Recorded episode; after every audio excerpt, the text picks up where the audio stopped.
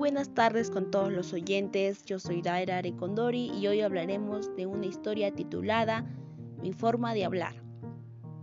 Se inició la época escolar y muchos niños iban más que contentos al colegio.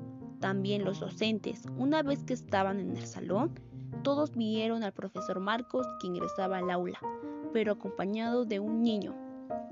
Se trataba de un nuevo integrante del aula de clase. En lo primero que se fijaron todos fue en que el niño tenía rasgos indígenas. Algunos niños empezaron a hacer comentarios incómodos acerca de su aspecto. Este niño no es igual a nosotros, decían, pero el profesor les llamó la atención.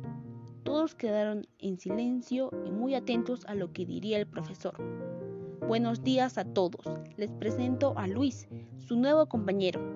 Espero que hagan que se sienta bien, que compartan sus cosas con él y que lo apoyen en todo lo que necesite. ¿Entendido?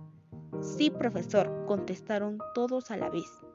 Invitó a Luis a presentarse y mientras hablaba, algunos lo miraban con extrañeza por su forma de hablar y pues era de la selva. En el recreo los niños le preguntaron a Luis por qué hablaba de esa manera. Él se quedó callado por la incomodidad. Poco después, antes de ingresar al salón, uno de sus compañeros le hizo de nuevo la pregunta. Luis decidió explicarles por qué hablaba así.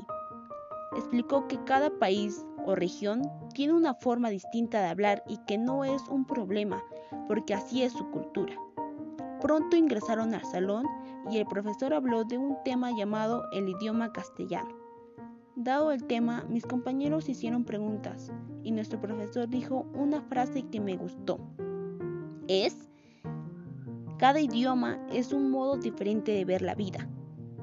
Terminada nuestra clase, mis compañeros se acercaron a mí y me pidieron disculpas por haber sido malos conmigo desde el principio.